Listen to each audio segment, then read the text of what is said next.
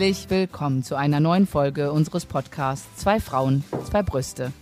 Wir sind der Podcast rund um das Thema Brustkrebs. Wir sprechen als selber Betroffene über die Höhen und die Tiefen, die wir erlebt haben oder auch jetzt noch erleben in, in dem Leben danach, nach der aktiven Therapie. Wir erzählen manche traurige Sachen und auch manchmal lachen wir auch viel. Was wir aber auf gar keinen Fall möchten, ist die Krankheit auf irgendeine Weise zu bagatellisieren. Ach, heute könnte ich so ein bisschen fortfahren.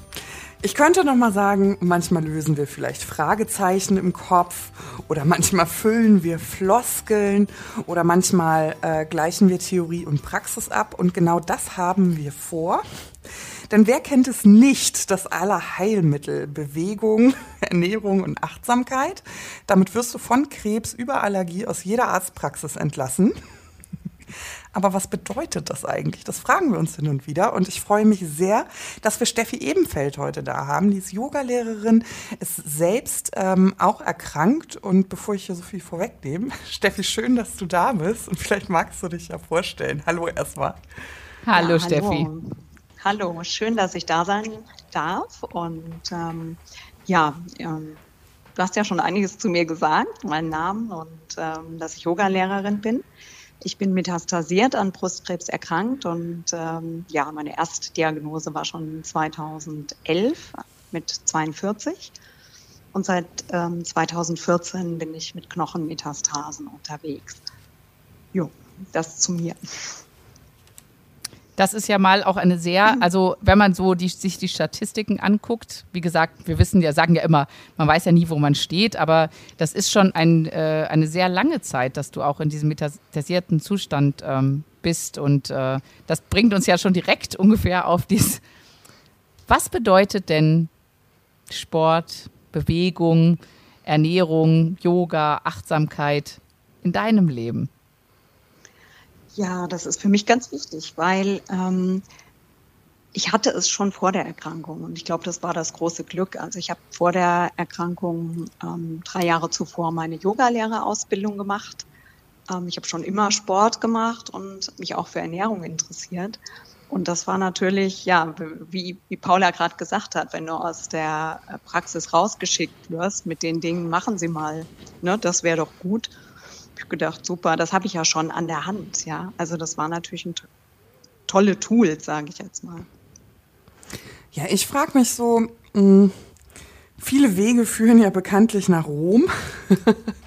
also man wird ja, ich sag mal so, Bewegung, Ernährung, Achtsamkeit ist ja kein Allerheilmittel für oder gegen Krebs sondern es begünstigt ja eine allgemeine Gesundheitshaltung. Und nichtsdestotrotz gibt es ja viele Ansätze. Und ähm, mich würde einfach interessieren, wo hast du dich da, Gott, kann man das so sagen, wo hast du dich da verfestigt? An welchem Ansatz bist du hängen geblieben? Ähm, was hat am besten in deine Situation gepasst und wie bist du darauf gekommen? Das sind ganz viele Fragen. Ja, du musst nicht alles auf einmal. ähm, ja, wo fange ich an? Also das Thema Bewegung war vielleicht schon bei der Erstdiagnose auch ganz wichtig, weil ich nämlich ähm, direkt nach der Chemo immer ähm, am nächsten Tag so ein totales Cortisongesicht hatte. Und ich hatte aber auch gleichzeitig einen Hund. Und ja, was äh, der Hund musste raus und dann habe ich festgestellt, wenn ich eine Runde spazieren gehe oder auch walken gehe, dann fühle ich mich besser. Dann habe ich schon mal einen Teil dieser Nebenwirkungen oder des Cortisons irgendwie schneller verstoffwechselt und ich habe irgendwie das Gefühl gehabt, die Bewegung hat mir gut getan. Auch wenn ich schlagskaputt war, der Hund musste raus, egal wie. Mhm. Und ähm, ja, also irgendwo ist es natürlich ein Segen gewesen, dass der raus musste, weil sonst wäre ich wahrscheinlich auch das ein oder andere Mal lieber liegen geblieben. Und dann habe ich aber recht schnell festgestellt während der Chemotherapie, Mensch, ich, wenn ich es mal abgebe und sage wirklich, ich bleibe im Bett, brauche ich viel länger, um wieder so mich aus diesem Loch rauszubegeben. Ähm, also um ja, um wieder fitter zu werden. Und ich habe echt gemerkt, das ist äh, wie Medizin. Also diese Bewegung war zusätzlich was, wo ich gesagt habe, Mensch, das tut mir gut. Hast du so. trotzdem, also einfach nur, um nicht irgendeine Utopie zu kreieren, sage ich jetzt mal, mhm. ähm, du warst regelmäßig in Bewegung. Hast du trotzdem gemerkt, es ist anders als vor der Erkrankung? Also ist Bewegung anders während einer Chemotherapie? Ja, absolut. Mhm. Also vorher bin ich ja joggen gegangen oder ich bin noch mal schnell abends, äh, was weiß ich, nach dem Büro noch mal 50 Kilometer Fahrrad gefahren. Ach, das ist so. nicht meine Lebensrealität. Ja. Nee, oder wenn es auch nur zwölf waren. Ja, das habe ich während der Chemo nicht gemacht. Aber ähm, ich bin zum Teil während der Chemo auch joggen gewesen dann wieder, ja, weil ähm, ich halt echt gemerkt habe, es gab so den ersten Tag, da ging vielleicht gar nichts. Direkt nach der Chemo bin ich natürlich nicht walken gegangen, aber vielleicht dann schon am nächsten Tag wieder. Und nach einer Woche, wenn du so im Drei-Wochen-Rhythmus Chemo hast, bin ich, was weiß ich, nach vier, fünf Tagen bin ich wieder langsam gejoggt, ja. Also sagen wir mal so, ich würde jetzt niemandem raten, während der Chemo joggen zu anzufangen. Wenn da, ja, das ist sicher nicht der richtige Weg. Aber so irgendwie raus in die Natur und wenn es nur ein langsamer Spaziergang ist und wenn es nur eine Viertelstunde ist. Also ich sag mal, bis heute, ich fühle mich besser, wenn ich irgendwie draußen war. Und ähm, ich glaube, es gibt viele Sportarten oder jeder hat ja vielleicht was anderes, was er gerne macht. Aber ähm, ja, so ein bisschen rauszukommen, so, so sich nicht so einfach nur auf die Couch zu legen, sag ich mal. Das ist für mich, klar gibt's die Tage auch, habe mhm. ich auch jetzt noch, logisch, ja. Hatte ich natürlich während der Chemo noch viel häufiger, das ist ganz klar, wo man mal im Bett liegt und sich die Decke über den Kopf zieht. Aber ich habe immer gemerkt, für mich ist einfach irgendwie aktiv sein und an die Luft gehen, mich bewegen, da geht's mir besser. Mhm. Ja, mir ging es auch ja. so. Über, was mir gerade so durch den Kopf geht, ist dadurch, dass du ja vorher, wie gesagt, du warst schon drei Jahre vorher, die Yoga-Ausbildung gemacht, du bist regelmäßig laufen gegangen, Ernährung war auch ein Thema für dich. Hast du dir nicht irgendwie gedacht, wenn der Arzt dich rausschickt und sagt, so, es wäre aber gut, wenn sie sich auch mal ein bisschen bewegen und Ernährung und so ist wichtig, äh, dass du nicht sagst, ey, Moment mal, das mache ich alles schon. Ähm, das hat er zu mir eigentlich tatsächlich gar nicht so gesagt, okay. weil ich das wahrscheinlich auch irgendwie erzählt habe. Ja. Ähm, ich weiß es nicht. Aber der hat eigentlich eher zu mir gesagt, Sie machen ja schon alles richtig. Also eher hm. so machen Sie weiter so. Also mir muss das tatsächlich eben nicht so an die Hand geben. Ähm, aber ich habe halt immer wieder festgestellt, zum Beispiel die Bewegung draußen. Also wenn ich heute zum Beispiel mal einen Tag habe, wo ich sage, boah, ich bin jetzt so von der Psyche her auch nicht so fit mhm. drauf. Ich fühle mich nicht so gut.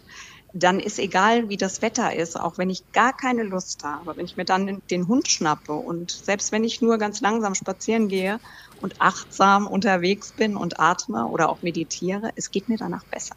Ich brauche einen Hund, also, ich sehe das schon. Ja, in, absolut, absolut.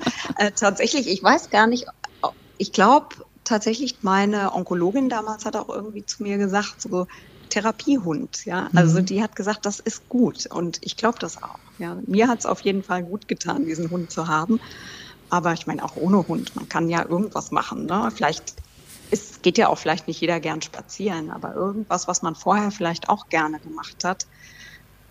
Ja, also ich glaube, man darf sich da nicht so von abhalten lassen. Und im ersten Moment, wenn ich natürlich heute eine Chemo kriege und es geht mir nicht gut, dann denke ich, okay, ich kann gar nicht mehr, aber dann, dann gehst du auch immer weiter runter mhm. ins Loch. Ja, ich glaube, wenn ich erst mal drei Wochen nur da sitze und, und, und, und die Nebenwirkungen erspüre, äh, hat zwar mit Achtsamkeit zu tun, aber nützt mir jetzt vielleicht nicht so viel, um mich besser zu fühlen. Also ich bin halt so ein bewegter Mensch irgendwie. Ja, ich, findet ja auch jeder so ein bisschen so seine eigene Absolut, Weg, ne, wie ja. das, wie das ja. gerade passt. Ich finde es genau. so schön, dass wir den Druck so ein bisschen rausnehmen bei der Sache, weil ich finde, mm, das hat ja auch manchmal, je nachdem, von wem man das gesagt bekommt oder wo man das liest, so ein bisschen was passiv-aggressives. Ne? Also so, mhm. äh, ja, du hast jetzt Krebs, sieh zu, dass du dich bewegst, dass du dich ordentlich ernährst. Ne? Also als wäre es vorher, als würde man den Menschen unterstellen, es vorher äh, nicht nach eigenem Verständnis gut gemacht zu haben. Und ich finde schön, dass wir nicht sagen, ähm, wenn du äh, erkrankt bist oder auch länger erkrankt bist oder wenn du wieder fitter werden willst nach der ähm, Chemotherapie, äh, dann melde dich im Fitnessstudio an und sieh zu, dass du dich auf Leistung bringst, sondern dass es wirklich darum geht, überhaupt in Bewegung zu kommen. Mhm. Überhaupt, also Bewegung nicht gleich mit Leistungssport und der Leistung durch Forderung gleichzusetzen. Und das finde ich nämlich ganz, ganz wichtig, dass man sich da vielleicht so ein bisschen herantastet, wenn man sonst eher der ähm, Muffel ist. Absolut. Also da bin ich echt total bei dir. Ähm, ja, ich meine, mit so einer Diagnose kannst du eigentlich nicht hingehen und sagen, so, jetzt muss ich in allen Bereichen auch noch mein Leben komplett umstellen, ja. Ja, manchmal hat man andere, das als Impuls, ne? Hat man das vielleicht manchmal schon, ne? So, ja, um, um so eine Selbstbestimmung ja. wieder zu bekommen. Also ich ja. ähm, habe das bei vielen Erkrankten gemerkt, dass da so ein Zeitpunkt der Unruhe ist. Also was kann ich eigentlich tun? Ne? Was kann ich jetzt eigentlich aktiv machen? Und dass man schnell daran aber auch scheitert an so einem Vorhaben, weil man körperlich natürlich überhaupt gar nicht in der Lage ist. Und ich finde es schön, auch von dir als Profi nochmal zu hören, darum geht es gar nicht.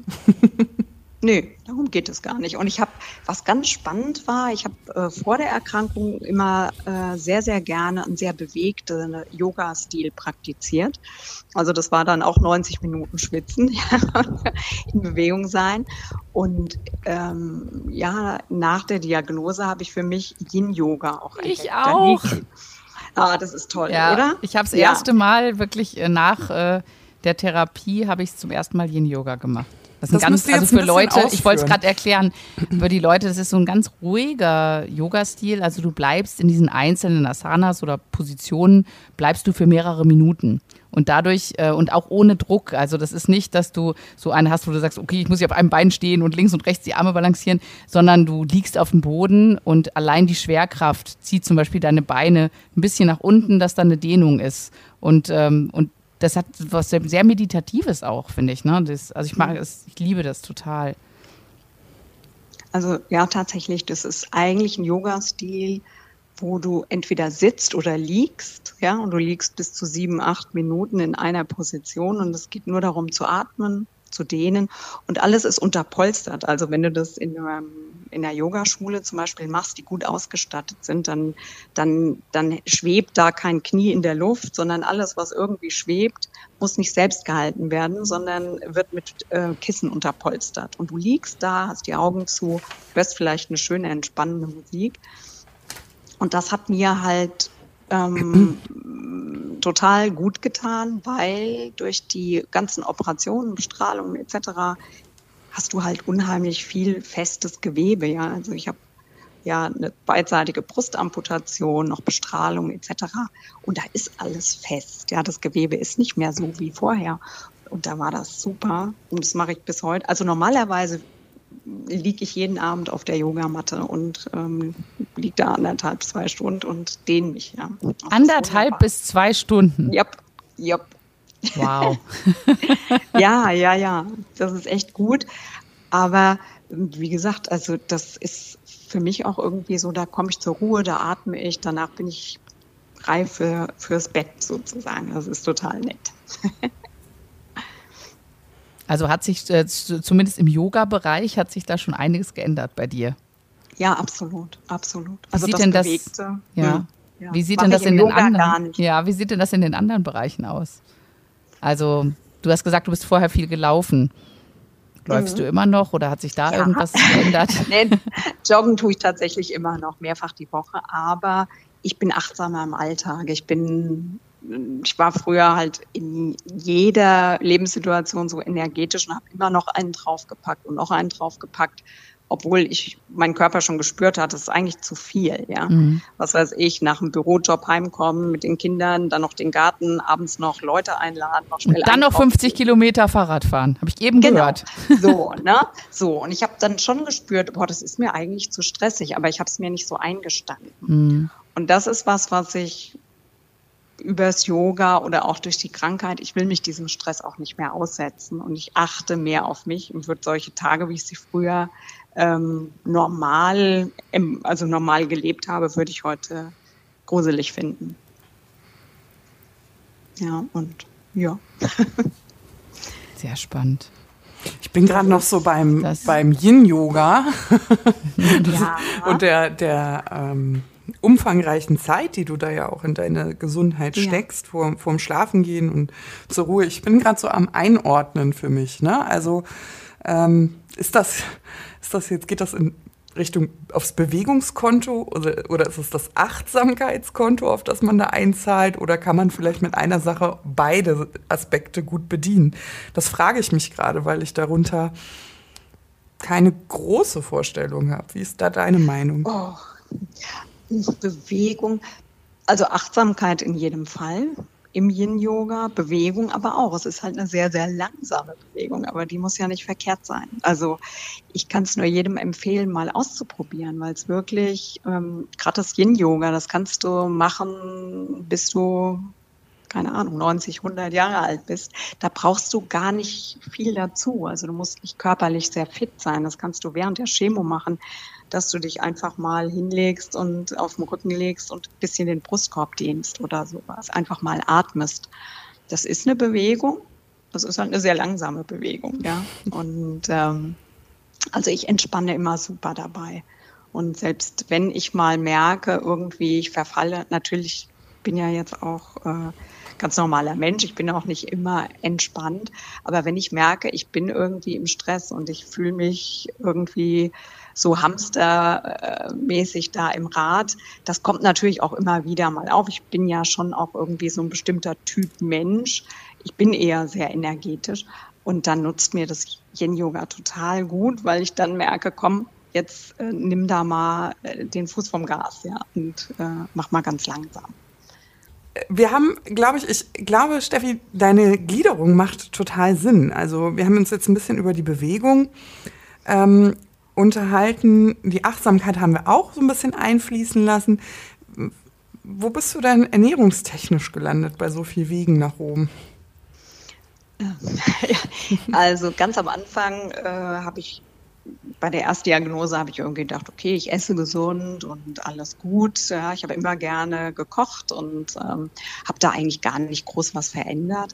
Und dann hatte ich ja drei Jahre später eben die Knochenmetastasen und irgendwie so metastasiert. Da stehst du irgendwie noch mal anders an der Wand, finde ich. Also ich habe da echt Angst gekriegt. Und dann habe ich gedacht, gut, ähm, ja, du hast ja jetzt eigentlich, äh, machst ja schon viel richtig, wie ich fand. Ja, und habe ich überlegt, wo kann ich denn zusätzlich noch was machen, äh, um die schulmedizinische Therapie einfach zu unterstützen. Und da bin ich dann nach äh, ausführlicher Recherche äh, auf die ketogene Ernährung gestoßen. Erklär uns das das doch mal, was, was das bedeutet, die Ah, ketogene, die ketogene Ernährung. Ernährung, ja. Ähm, äh, die ketogene Ernährung ähm, ist eine fettbasierte Ernährung. Also du gehst in einen Fettstoffwechsel hinein. Das heißt, 80 Prozent der Kalorien des Tages nehme ich tatsächlich in Form von Fett zu mir. 80 Prozent? 80 Prozent, genau. Ich trinke morgens quasi die Flasche Öl. Ähm, nein, Quatsch, also nicht ganz so krass, aber es ist schon eine Umstellung. Also, ne, es ist anders, also es ist Low Carb kennt ja eigentlich jeder irgendwie so, ne? Bisschen Kohlenhydrate weglassen und ähm, ja, das ist noch mal ein Stück extremer, ähm, weil wie gesagt 80 Prozent der Kalorien sind Fett, gute Fette, 15 Prozent Proteine, Eiweiße und die restlichen fünf Kohlenhydrate. Und das ist schon eine Umstellung. Das ist so. Aber ich, wie gesagt, ich bin schon eher so der Typ, der so sagt, was kann ich eben selbst noch machen? Und ich habe gesehen, die Schulmedizin alleine hat mir nicht ausgereicht. Also sie hat mich ja nicht gesund gemacht, langfristig. Und da hatte ich einfach Schiss, ja, dass ich irgendwie da ähm, ja in schneller Abfolge einfach alle Therapieoptionen ausschöpfe und habe für mich eben den Sinn in der Ernährungsumstellung gesehen. Und, ähm, ja, mache ich jetzt seit sieben Jahren und fühle mich gut, kann immer noch joggen gehen damit. Ich, es ist auch lecker, also es ist jetzt nicht so Ich, ich habe immer noch dieses Glas Öl vor meinen Augen. Und denke so, Ja. oh. ja. Aber es sind wahrscheinlich, du du machst das über Körner oder fetthaltige Genau, über viele was? Nüsse zum Beispiel. Nüsse, Nüsse, haben okay. sehr viele Fette. Also da besteht mein Frühstück zum Beispiel draus, äh, dass ich mir Nüsse anbrate mit ein bisschen Kokoschips und da kommen ein paar Beeren dazu und dann kommt ein bisschen Mandelmilch dazu, ein fettes Joghurt. Also alle Lebensmittel, die irgendwie viel Fettanteil haben, sind gut, wie zum Beispiel Sahne oder fetter Käse. Also nichts Mager- oder Leitprodukte, gar nicht. Ähm, alle Kohlsorten sind sehr gut, weil die wenig Kohlenhydrate haben.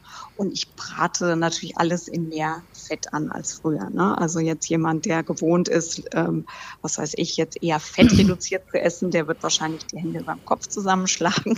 Aber Fett ist ja auch ein Geschmacksträger. Also Ja. mir schmeckt und ähm, mein Mann hat es auch mit umgestellt und der ist auch seit sieben Jahren so. Bist du dann ähm, seit sieben Jahren auch tatsächlich in dieser Ketose? Ja, genau. Anfänglich habe ich mir fast täglich so, wie, wie so beim Diabetiker, du kannst das im Mhm. Blut messen. Das habe ich am Anfang gemacht, jeden Tag und äh, bin auch in der Ketose seither. Ja. Hol mich Genau. mal kurz ab. Ähm, in der Ketose sein heißt äh, jetzt genau was und was ist der Nutzen, in der Ketose Genau. zu sein? Äh, Die Ketose ist der Fettstoffwechsel. Also wenn du dich ketogen ernährst, ist es tatsächlich so, dass die Leber anfängt, Ketonkörper zu produzieren und das ist der Energieträger. Also vorher ist es die Glucose. Mhm. Wenn du normal dich ernährst, ähm, bist du eben im Glukosestoffwechsel und in der ketogenen Ernährung bist du dann in der sogenannten Ketose und das lässt sich im Blut messen. Gleichzeitig geht natürlich der Blutzuckerspiegel runter mit der äh, Höhe der Ketose. Ähm, ja, jetzt habe ich den Faden verloren. Was der Nutzen? was ist der Nutzen, in der Ketose Also, zu sein? Ähm, ja, also ich habe ein paar Bücher gelesen, die eben äh, für mich eindrücklich erklärt haben, äh, und das hat mir eingeleuchtet, dass der Krebs sich von schnell verfügbarer Glucose ernährt. Ja, das äh, siehst du ja zum Beispiel auch, wenn du ein PET-CT bekommst, du kriegst immer diese zuckerhaltigen ähm, Kontrastmittel, weil die Krebszelle die schnell aufnimmt. Und die Bücher, die ich gelesen habe, die haben das ganz gut erklärt, wie eine Krebszelle funktioniert und dass es schon sinnvoll ist, eben mh, diese schnell verfügbaren Kohlenhydrate ähm, oder Zucker zu entfernen oder nicht mehr so in Masse zu sich zu nehmen. Und die Ketose selbst ist oder, oder die ketogene Ernährung ist eigentlich en, ähm, mindert auch Entzündung. Also die Ketonkörper sind ähm, sind selbst auch für die Krebszelle nicht gut, sage ich jetzt mal, um so laienhaft auszudrücken. Die machen es dem Krebs schwer. Also wenn du der, wenn du diese, äh, wenn du dieser Ernährung folgst, also wenn du, wenn du, wie ich es jetzt halt einfach überzeugt davon bist, ja. Mhm. Ähm, würde jetzt zu weit führen, das komplett zu erklären. Mhm. Aber wenn man sich mal so ein Buch äh, schnappt, zum Beispiel von Ulrike Kämmerer, gibt's da zwei ganz schöne Bücher. Das ist auch für den Laien gut erklärt. Mich hat's total überzeugt. Und ähm, ja, also ich laufe meiner Prognose halt schon ein Stück weit davon. Ja. Also, ähm, ich habe klar noch schulmedizinische Therapien, aber ich habe bislang halt keine Resistenzen entwickelt. Die Therapie wirkt gut. Alle Knochenmetastasen sind äh, wieder zugegangen, alle Löcher, die da waren.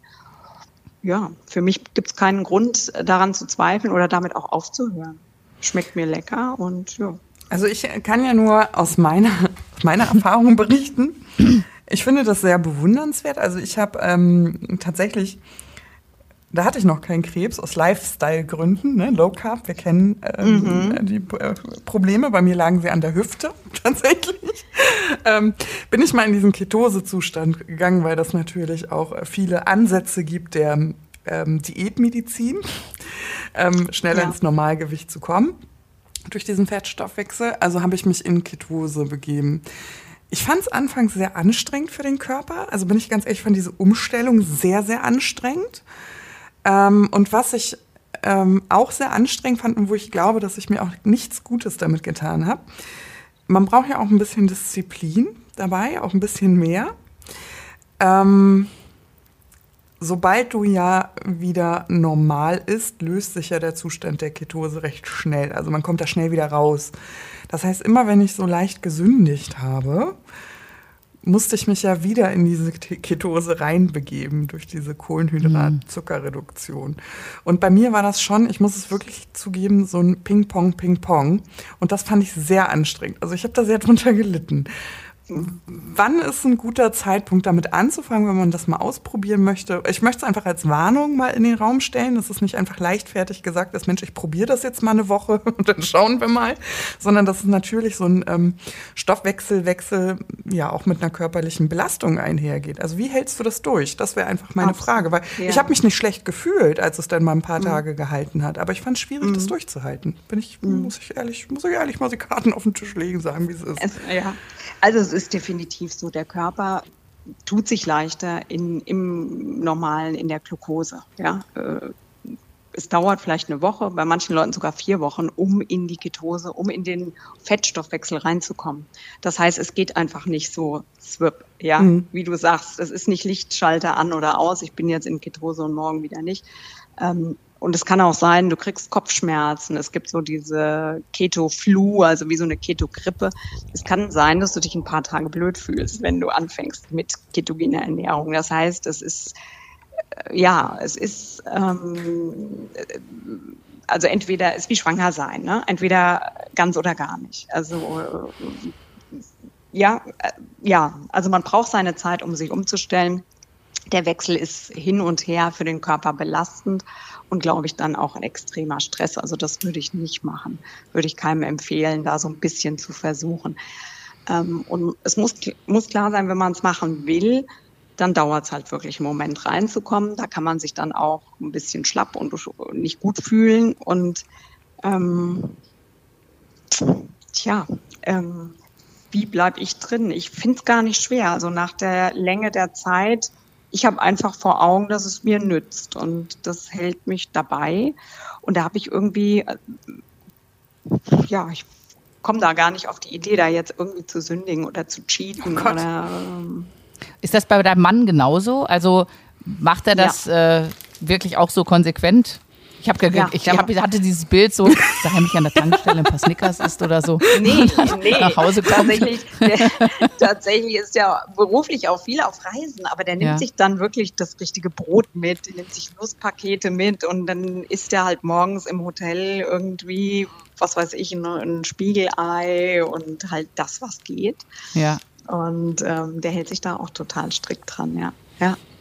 Okay. So. Aber es ist nicht einfach. Aber keine Ahnung, ich bin sicher auch nicht die Einzige auf der Welt, die das durchzieht. Ich, für mich, ich mache es für meine Gesundheit. Das ist mein, meine Überzeugung. Das ist mein, ich sag mal so das Paket. Ja, für mich ja. ist das, was ich mache, so ein Paket. Das funktioniert für mich super gut ich kann natürlich auch verstehen, dass Leute sagen, nee, das wäre mir alles zu anstrengend. Aber, du, ähm, Steffi, ja, so, an, so die, an die denken so wir jetzt gerade nicht, weil wir sind ja gerade sowieso in diesem Ach, Punkt, dass wir sagen, okay, wo setzt man eigentlich an? Wie, was ist denn für mich schlüssig? Weil letztendlich ja. lässt dich ja, mhm. wie gesagt, vom ähm, Allergologen, also es muss ja nicht immer Krebs sein, wirst du ja immer mit einem guten Ratschlag also entlassen. Ne? Kümmern Sie sich um eine ausgewogene oder gute Ernährung, bewegen Sie sich viel, seien Sie achtsam. Und ich neige dazu, manchmal das so als Floskel zu sehen. Und das ist so schade, weil dahinter steckt so viel. Und uns geht es ja darum, wer füllt das eigentlich wie mit Inhalt? Also wo ist da die Substanz? Also wir hatten schon mal ähm, die Caro da, die sich ja in der basischen Ernährung ähm, niedergelassen hat und es für sich schlüssig fand und sich auch sehr, also auch sehr gute, ähm, sehr gute Erfahrungen gemacht hat. Ich finde es wahnsinnig spannend, dass du uns da in diese ketogene ähm, äh, Richtung reinfühlen lässt. Und wie du sagst, letztendlich muss es jeder für sich entscheiden und seine eigenen Schlüsse daraus ziehen. Ne? Also ich finde mh, mm, wichtig zu sagen, das ist natürlich äh, kein Selbstgänger, das kommt einem nicht zugeflogen. Man muss sich informieren, man muss äh, auch ein Stück äh, weit dran glauben oder die Schlüssigkeit erkennen. Man muss ähm, vielleicht auch die wissenschaftlichen äh, Fakten prüfen, wenn die vorhanden sind. Und wo setze ich mich eigentlich nieder in diesem ganzen Ratgeberwust, den es eigentlich gibt. Deswegen, wir wollen erstmal wissen, ja. wie du das machst und wie andere das machen, die machen es, wie sie es halt ja. machen. Ne? Ja, genau. Also ich sag mal, es ist sicher nicht einfach. Gerade was Keto angeht, da musst du dich einlesen und da musst du wirklich gucken, welche Nahrungsmittel gehen noch, welche gehen eben nicht. Ähm, du musst am Anfang auch Dinge ab abwiegen zum Beispiel. Ja, du musst gucken, was weiß ich, bei Keto sagst du so ungefähr 1,5 Gramm Eiweiß pro Kilogramm Körpergewicht. Da musst du vielleicht auch mal einen Taschenrechner benutzen, wenn du es nicht so ausrechnen kannst und sagen, okay, aha, ja, bei mir, wenn wir es jetzt bei mir zum Beispiel sagen, ich gehe mal von 50 Kilo aus, sag bei 50 Kilo darf ich am Tag mal 1,5 Gramm dürfte ich 75 Gramm Eiweiß essen. Das musst du natürlich mhm. am Anfang abwiegen. Und dann muss dir auch klar sein, ähm, die Scheibe Käse zum Beispiel, ja, eine Scheibe Käse, also 100 Gramm Käse oder 100 Gramm Käse zum Beispiel, haben, sind nicht gleich 100 mhm. Gramm Eiweiß, mhm. sondern jedes jede Proteinquelle, ja, ob es jetzt Fleisch ist, Käse oder Eier, hat so im Schnitt grob 25 Gramm Eiweiß. Das heißt, wenn ich jetzt auf mein Gewicht bezogen 75 Gramm essen dürfte, dann darf ich eben 300 Gramm Steak essen. Mhm. Ja, da hätte, ne, wie ich gesagt habe, da hätte eben das 300 Gramm Steak 75 Gramm Eiweiß. Also es ist auch ein bisschen, es hat ein bisschen wirklich mit, mit echter Umstellung zu tun, mit sich drauf einlassen, mit am Anfang ein bisschen, muss man schon sagen, mhm. ist es vielleicht nicht ganz easy. Ähm, aber das machst du vielleicht zwei Monate, sage ich mal, ja, dass du wirklich weißt, aha, so und so viel Gramm Himbeeren haben die und die Gramm Kohlenhydrate und ja, am Anfang habe ich ja die ganzen Fruchtzucker, ja, ja. da habe ich jetzt gar nicht dran gedacht. Ja, ja, ähm, ja, ja. Oh Gott. Äh, die Banane ja, fällt sagen, also, weg. Ne? Also zum, mm. da fällt viel weg. Ne? Also auch Hülsenfrüchte, was ja jetzt auch äh, gerade bei den Veganern halt gerne gegessen wird, das fällt eigentlich auch weg. Ja. Also da muss man, man muss sich wirklich reinfuchsen und die Bereitschaft muss man halt mitbringen. Mm.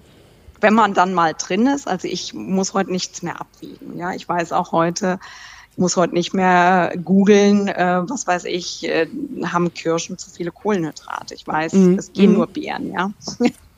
Oder die Avocado. Die Avocado ist ja ein Ach. Obst, das wissen wenige. Und die ist, die, die Avocado ist ein Obst und ist das beste Obst der Ketarier. Ne? Die hat sehr viel Fett. Ja, okay. ich mache mir dann Avocado-Obst. Und sag mal, zum Beispiel. Mh, mm, Vielleicht ist es ja nur ein Phänomen, was, was ich aus dem Glukosestoffwechsel kenne. Aber manchmal hm, fühle ich mich ein bisschen unterzuckert. Und dann hilft mir ja schon mal so eine Weintraube oh, ja. oder gerade so nach dem Sport oder so vor dem Sport eine Banane. Ähm, keine Urteile bitte. Kennst du das Gefühl nicht, dass du äh, oder hast du das nicht, dass du dir schnell Energie zuführen musst, weil fettreiche Lebensmittel, das dauert ja ein bisschen. Ne? Die gehen ja nicht sofort. Also der Sinn der Sache ist ja, diesen Blutzuckerspiegel nicht gleich in die Höhe schießen zu lassen, genau. sondern den ja konstant zu halten, genau. wenn ich das richtig in Erinnerung habe. Also unter, unterbrich mich, wenn das falsch ist. Aber hast du ja. da nicht so ein Bedürfnis oder ist das mehr eine Gewohnheit? Was denkst du? Liebe Paul, ich kenne das sehr, sehr gut. Ich habe ja auch mal, ich habe ja auch mal in Anführungszeichen normal gegessen. Und ich kenne das total, so dass die Energie so abfällt und man sofort, ja, sofort irgendwas zu sich nehmen mhm. muss, was eben diese, mhm. diesen ja, auch am Zucker wieder ne? auffüllt. Kennt ihr das auch? Ja? Ich, ich, so Schublade, du. Absolut, ja. Ja, wo man noch wirklich das Gefühl hat, so jetzt fällt gleich der Kopf auf die Tischplatte. Es muss irgendwie Energie her. Das hatte ich vorher auch, ja. Und ich habe dann bis, also es ging bis Kopfweh. Das ging bis, ich bin früher auch tatsächlich um die Schublade mit Naschzeug bin ich rumgekreist. Also ich komme schon aus der ganz süßen Ecke, muss ich sagen. Ne? Ich habe das geliebt. Also es ist jetzt nicht so, dass mir das leicht gefallen ist, diese Umstellung. Aber in der Ketose hast du das nicht mehr. Und das ist sensationell. Ich habe weder das Gefühl, ich muss jetzt alle drei Stunden irgendwas essen oder ich muss zu bestimmten Zeiten irgendwas essen. In der Ketose fällt dieser Energielevel gar nicht mehr so ab du hast ja nicht mehr diesen hohen Blutzucker, dann kommt das Insulin ins Spiel und dann fällt der Blutzucker wieder ab und dann äh, ruft das Gehirn, ich brauche Nachschub. Das hast du nicht mehr in der Ketose. Und das ist eigentlich wunderbar. Also ich habe diese Energielöcher. Was sagen denn die ähm, Blutwerte? Wahnsinn. Also einfach mal so Butter bei die Fische, mhm. aber so sagt man ja immer, ne? Ich spiele jetzt mit Vorurteilen, ne? Also fühle fühl dich bitte nicht mit Pfeilen ja. beschossen, aber ich spiele jetzt mal mit Vorurteilen. Was sagt denn das Cholesterin bei 300 Gramm Steak?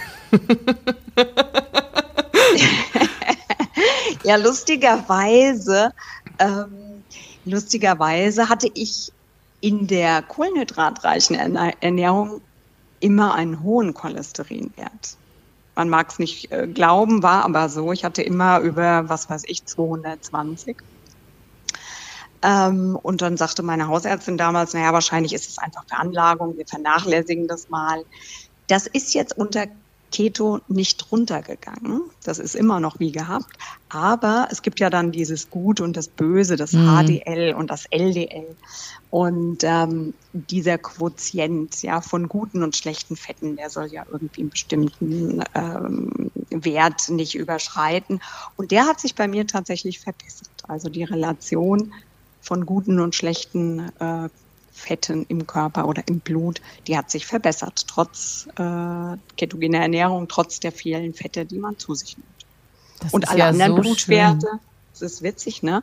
Ähm, alle anderen Werte sind auch super. Also auch was so jetzt die Stoffe, was weiß ich, was man da alles messen kann. Also ich esse wahnsinnig viel Gemüse, ne? Also das Vorurteil, um dir jetzt mal den Pfeil wegzunehmen. Auch das, ich stelle es mal selbst in den Raum. Es gibt ja viele, die ähm, sagen, ja, du isst ja Unmengen von Fleisch, wenn du Keto isst, ne? Unmengen von, stimmt auch nicht, weil ähm, zu, viel, zu viel Protein hm. wird im Körper wieder zu Zucker verstoffwechselt. Also ich könnte gar nicht hingehen und sagen, ich esse jetzt, was weiß ich, das 500 Gramm Steak am Tag, weil das wird dann wieder zu Zucker Ach. verstoffwechselt. Ähm, und davon abgesehen mag ich auch gern Gemüse und ähm, ich mache mir dann halt, keine Ahnung, wenn ich jetzt irgendeine schöne Gemüsepfanne mache, dann ist da A, viel gutes Olivenöl dran oder auch Kokosöl und äh, was weiß ich, vielleicht noch ein paar Nüsslein. Und dann kommt obendrauf vielleicht noch ein Schmand oder was weiß ich. Ja, so. Mhm. Also es muss kein Fleisch sein. Das wäre ja mhm, auch noch so ein Vorurteil. Habt ihr noch Vorurteile? Noch ähm, ja, also ich habe also hab tatsächlich nee, eine Menge Vorurteile, aber das würde ja den Komm ja, raus. darf ich davor, ja. darf ich das fragen? Also es ist wirklich nicht persönlich gemeint, Absolut. aber ich spreche ja. mal so aus meiner Erfahrungskiste. Nee, ne? nee, nee. Wie gesagt, ich habe das nicht aus Krebsgründen gemacht. Ich hätte, hätte ich das aus Krebsgründen gemacht, wäre das vielleicht ja. auch ein anderer Ansatz gewesen. Ähm, weil einfach eine ganz andere Motivation noch dahinter steht. Ne? Ähm, ich habe die mhm. Erfahrung gemacht, sobald ich auf Kohlenhydrate verzichtet habe und ich bin gerade überlegen, ob ich nicht zu viel Eiweiß, aber gut, ne? anderer Gedankengang. Ähm, dass man, wie heißt das denn, dass man so einen acetonhaltigen Atem bekommt. Mhm. Kriegst du am, am, am Anfang? Weil das ist, also ich möchte es nicht sagen, ähm, okay. Der verschwindet aber, dieser Mundgeruch. Hm. er ist unangenehm. Ich habe seither auch keine Freunde mehr. naja, du, ich frage das äh, einfach äh, für, für eine Freundin, die möchte. Ja. Log Nein, Quatsch. Es ist ja auch nicht unwichtig. Das ist ja. Ne? Das Gute war ja, Absolut. Aber das Gute war ja, ne, mein Mann hat es mitgemacht. Wir waren schon mal zu zweit und wenn beide Mundgeruch mhm. haben, merkt es ja keiner. nee, Quatsch. Es verschwindet aber tatsächlich mit der Zeit. Ja. Es ist ja auch so, dass die Leber am Anfang äh, in der Umstellungsphase erstmal wahnsinnig viele Ketonkörper produziert. Und danach passt sie sich an. Also du hast am Ende auch nicht mehr dieses Überschüssige, was du dann auch als Aceton aus. Ja, oder auch so absonderst. Ne? Also das, das, ist, ja nicht nur dem, der Mund, sondern ja, der ganze. Ja, ja, ich habe genau. immer sehr kohlig gerochen, ehrlich gesagt. Körper. Sehr so, oh, ja. Aber das verschwindet mit der Zeit. Also ähm, ich hoffe jedenfalls, dass äh, meine Freunde nicht nur nett zu mir sind und mir das sagen würden. Also es hat genau, es ist gar nicht verschwunden. Die sagen es nur nicht mehr. Nein, also das Schlimme ist ja, genau. aber ich finde es so schön, ja dass du wahr. Ne? Also es ist ja, glaube ich, nicht so, dass, ja. dass ja. einen da jemand drauf anspricht, sondern man nimmt es selber wahr, weil man schmeckt das auch, man riecht sich ja auch selber, also man riecht sich ja plötzlich. Und äh, das fand, also ja. wenn du sagst, du tust das nicht mehr, dann glaube ich dir das an dieser Stelle. Ja, genau. Ja, ich wollte gerade den Bogen schlagen, weil ich sage, ich finde es natürlich so schön auch, dass du irgendwie so deinen Weg gefunden hast. Und das haben wir eben schon mal gesagt, dass es eben so wichtig ist, dass jeder auch so seinen mhm. eigenen Weg findet. Ne? Dass äh, für den einen funktioniert das, für den anderen funktioniert das. Aber du hast ja auch äh, im, im, Thema Achtsamkeit hast du ja auch, äh, hast du da einen neuen Weg eingeschlagen oder war das vorher schon ein Thema für dich? Mhm. ich habe die Achtsamkeit oder das Yoga habe ich ja habe ich vorhin ja erzählt. Ich habe das ein bisschen vor der Diagnose entdeckt, aber es hat mir wahnsinnig geholfen in der Zeit. Also es äh, hat mir geholfen bei Untersuchungen zum Beispiel, äh, wenn ich im CT liege, mich da total aufrege, wenn irgend so ein Staging ist, dann kann ich meine Atmung einsetzen. Dann kann mhm. ich in mhm. dem Moment auch mal meditieren. Oder ich laufe durch den Wald, wenn es mir nicht gut geht und atme ganz bewusst, bin achtsam. Aber können wir das nochmal äh, bitte ein wieder bisschen so ins Lot. Weil ich mhm. habe ja, äh, mache ja kein Geheimnis draus. Ne? Mhm. Ne? Also ähm, Yoga ist nicht meins. Ich habe das wirklich ganz oft probiert. Also ich habe das Gefühl, meine Gedanken sind zu laut. Und immer wenn, wenn ich so ähm, Menschen reden höre, also in dem Fall euch beide, dann denke ich, was meinen die denn damit? Also ich bin da wirklich zu ich sag mal, so zu pragmatisch, ne? Also, wenn du sagst, du meditierst im CT oder du äh, gehst raus und spazierst sehr achtsam, was machst du denn da? Also, wie kann man sich das vorstellen? Mach, mach doch mal was, erklärt mir das doch mal aus der Lebenspraxis heraus. ähm, ja. ja Stefanie erklärt sein. Waldbaden. Ich erkläre Waldbaden. Also eigentlich, ich weiß nicht, ich hoffe, habt ihr gerade gehört, das war meine Spülmaschine, äh, meine Kaffeemaschine. Nee. Besser, besser die gehört. Kaffeemaschine als die Spülmaschine. Dann ist gut. ja, das war die Kaffeemaschine. Die hat sich in den Abend verabschiedet. Jetzt ähm, kurz zu deiner Frage.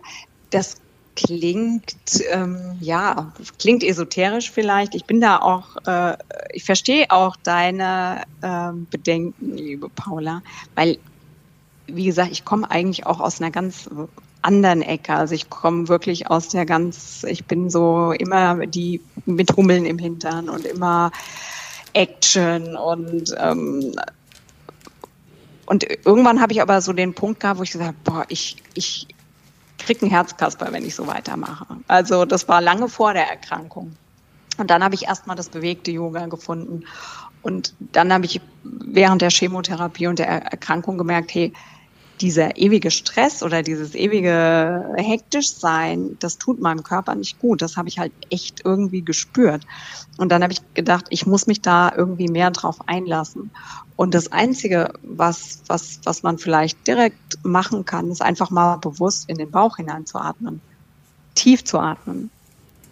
Und wir atmen alle flach. Ich weiß nicht, wie es dir geht, Paula, aber wenn ich darauf achte, wie ich im Alltag atme, dann atme ich oft ganz, ganz flach. Der Atem ist so eine Nebensache, obwohl er so wichtig ist und uns auch so viel Ruhe bringen kann. Nee, Vielleicht bist du ja ach, immer ruhig komm, und entspannt. Dann beneide nee, ich natürlich sehr. nicht. Also ich merke das schon. Ähm, das, also ich mache auch viel mit Atmung, gerade mit einer abladierten Brust, finde ich, ähm, spürt man das noch mehr. Also weil einfach Nullgewicht mhm. ja auf dem Brustkorb ist. Und das ist ein wahnsinnig schönes Gefühl. Ich merke aber, das habe ich vor dem Krebs auch gemacht, dass ich mich mit Atmung häufig ähm, runterhole. Ich sage ganz oft, wenn ich mich ärgere, Moment, ich muss mal kurz in die Tüte atmen. Und das ist ehrlich gesagt mehr als so ein Sprichwort. Also ich mhm. muss wirklich, wenn ich wütend bin, dann atme ich schon mal ein paar Mal ganz tief ein und aus. Oder wenn ich irgendwie eine Anspannungssituation habe, wo es heißt Augen zu und durch, dann hole ich einmal ganz tief Luft davor. Also ich habe schon ähm, schon das Gefühl, dass es jetzt nicht am Atmen scheitert. Aber ich weiß, was du meinst. Viele Leute machen das gar nicht. Ne? Die bleiben in so einer flachen Atem Atmung genau. und nehmen sich gar nicht so die Zeit. Für mich genau. ist es auch so ein Denkbreak. Ne? Also bevor ich mich in so ein Gedankenkarussell stürze und ich weiß genau, vor Nachsorgeuntersuchungen passiert sowas schnell, dass man in so einem Ka Gedankenkarussell ähm, landet, dann sage ich auch manchmal zu mir selber, atme erstmal kurz durch und mach dir erstmal einen Kaffee. ne? Also ohne jetzt die Esoterik ja. da. Also ich finde, ja. geht auch ohne Esoterik für die absolut, Hörerinnen und Hörer. Absolut, hm. absolut. Also ich bin auch wirklich jetzt nicht der esoterische Yogi. Ich bin, für mhm. mich ist wirklich mhm. Atmung das A und O. Ja. Und wenn ich mich, ob ich jetzt durch den Wald laufe und wirklich mal bewusst atme und auch mal rieche, wie riecht es dann draußen, ich merke, wenn ich dann mal bewusst atme, dann äh, beruhigt sich auch mein Geist. Also dann werden die Gedanken ruhiger. Das ist ja im Grunde auch das, mhm. was du gerade gesagt hast, ja. Und das ist schon Achtsamkeit. Und das ist schon Yoga. Das ist schon Yoga im Alltag. Und dann hast du das für dich entdeckt und nutzt es, mhm. ohne dass du es so nennst. Ja, also ich muss nicht in den Wald gehen und meinen Namen tanzen oder irgendwie sowas, ja, sondern es ist so, keine Ahnung, oder wenn ich manchmal wirklich sage, ich fühle mich heute nicht so gut, ich fühle mich irgendwie so unruhig, ich habe auch manchmal so eine innere Unruhe, das fühlt sich an, als hätte ich Cortison eingenommen, obwohl ich keins eingenommen habe, dann lege ich mich hin und dann atme ich ein paar Mal einfach so in den Bauch rein und dann merke ich, das ist so, das wirkt so direkt. Mhm. Also da muss ich kein, da muss ich kein, keine große Anstrengung machen. Und da denke ich dann oft, Mensch, das ist so einfach, dieses zur Ruhe kommen. Eigentlich. Man muss nur atmen. Und das ist Meditation. Das ist Achtsamkeit. Mehr muss es nicht sein. Und manchmal merkst du, wie der Geist ruhig wird, wenn du atmest. Manchmal merkst du, okay, es geht halt gar nicht. Heute ist, ja, sagen wir mal, kurz vor einer Untersuchung. Da geht das auch mal nicht. Dann hopst das Gehirn da rum wie ein wilder Affe. Und dann ist es auch gut so. Also ich ärgere mich darüber dann auch nicht. Ja, dann ist es halt so. Aber ich habe mir die Zeit für mich genommen. Das fühlt sich schon mal gut an. Und ich merke halt so eine. Ich merke das mit dem Ruhe. Affen. Also, also komisch, ich, ich finde es gerade total gut. Ich fühle mich gerade richtig gut, weil ich sage ja immer, ich bin nicht so der Yogi. Ähm, hatte aber, ich habe ja ganz viele Ansätze schon gehabt ne, und habe gesagt, Mensch, also warum kann ich mir eigentlich selber nichts Gutes tun? Warum kann ich mir das nicht, warum gibt mir das nichts ne, in so einer Gruppe? Hm. Ich finde es total gut, dass du sagst, irgendwie machst du das ja schon im Alltag. Also gibt es da ja auch irgendwie so verschiedene Formen. Absolut. Mit diesem Affen im Kopf vor so einer Nachsorgeuntersuchung. Ne? Weißt du, wie ich das immer merke? Wenn ich dann im Wartezimmer bin, zum Beispiel vor der Besprechung, und das Kopfkino springt an, ne? Kennen wir alle. Und ich möchte mal ja. atmen, ne? Zu sagen, okay, damit die Stimme nicht so zittert, wenn ich beim Arzt bin oder so, dann hole ich auch noch mal Luft und wenn mir das nicht so gelingen will, also wenn die Atmung nicht die Unterbrechung ist, sondern man mit den Gedanken mitatmet, ne, dann wird aus diesem Tiefluftholen so ein so, obwohl man überhaupt keine Anstrengung verübt hat. Dann ist so der Punkt, wo ich mir denke, okay, da hilft auch dieses, äh, dieser Break irgendwie nicht. Dann stehe ich auf und hole mir was zu trinken oder so. Also da muss ich irgendwie so raus aus dieser Situation. Aber spannend, also ich erkenne mich da auch als Nicht-Yogi irgendwie wieder. Das finde ich schön. Danke sehr. Ja, ja gerne, gerne. Also ich finde, eigentlich ist ja Yoga auch nicht nur auf der Matte, sondern eigentlich soll es auch mit rausgehen. Ne? Und wenn du, was ich das Gute auch schon mal oder auch das Achtsame, ich meine, das hast du ja gerade selbst gesagt, achtsam ist ja schon, dass du selbst merkst, dass du überhaupt gestresst bist, dass du Ängste hast. Viele merken das ja auch gar nicht. Also das ist ja auch schon Achtsamkeit. Das ist auch schon Yoga. Also da musst du nicht auf der Matte den Kopfstand und den dreifachen. Den ich sehr gerne könnte. Das möchte ich mal ähm, kurz sagen. Weil das einfach auch schön definitiv, aussieht. Das ist ja definitiv. eine sehr ästhetische Sportart, das muss ich mal sagen. Mhm. Ja. Ach, ja, aber irgendwann mal. Genau. Im nächsten ich, ich schiele ein bisschen auf die Uhr, meine Lieben. Ja. Es ist, ich finde das eigentlich jetzt auch einen sehr schönen Abschlusstonus, wenn man über dieses ne, wir sind doch alle Yogis irgendwie, jeder Absolut. auf seine Weise und jeder findet so seinen Weg, finde ich das eigentlich ein schönes, schönes Abschluss. Ähm, Ding für heute, ja. würde ich mal sagen. Und ich glaube, ja, absolut, finde ich auch. Und ich glaube auch, die, wer uns da draußen auch immer zuhört, ja, der braucht keine Angst vor Yoga haben. Vielleicht atmet er einfach tief ein und aus und ja, ja, und von dir, dir so gibt es ja auch bekommen. nette kleine Yoga-Übungen zu sehen. Also wir packen das mal mit in die Shownotes rein, wie man die äh, Stefanie finden kann, ähm, weil die macht wirklich auch schöne Sachen und wird sich sicher über den einen oder anderen Besucher auch freuen. Aber genau. In dem Sinne so, gehen wir jetzt den dreifachen Rittberger üben. Vielen Dank, Steffi, dass du bei uns warst. Danke für das schöne ja, Gespräch genau. mit dir. Oder und ähm, genau, wir hören Danke uns dann. Danke euch, dass ich da sein. Danke, dass ich da sein durfte. Bis bald. Tschüss. Bis bald. Tschüss. Bis dann.